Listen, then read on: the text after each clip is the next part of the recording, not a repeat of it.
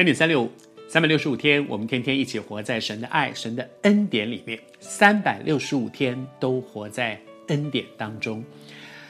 这段时间，我们分享到约瑟，约瑟已经做到埃及的宰相。他回头看他的人生，一步步走来。我相信，当他做了埃及的宰相的时候，他充满感恩。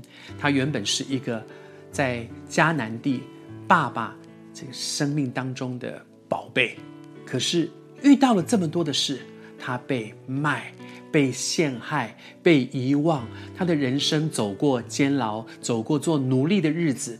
但是这一步一步走到后来，原来上帝对他生命有一个命定，是带着他看起来他的情况越来越不好。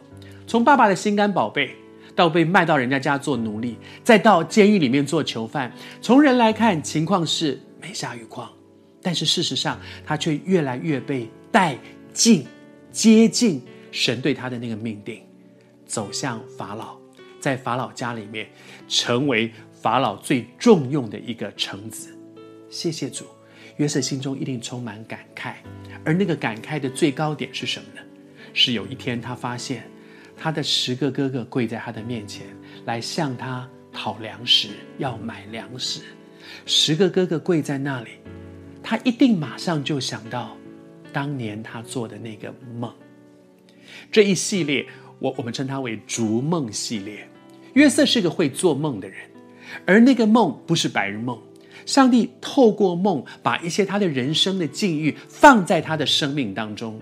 可是我想，当年他只是那个 心中没有什么、没有什么奇奇怪怪的想法的一个很单纯的孩子的时候，他告诉哥哥们说：“哎，我跟你讲，我做了一个梦，哎，哎，我我我我在中间，然后你们围绕着我，你们向我下拜。”我想他只是很单纯的讲说：“我做了一个梦。”没有想到那个梦得罪了哥哥们，更没有想到的是，那个梦在十几年之后，竟然会美梦成真。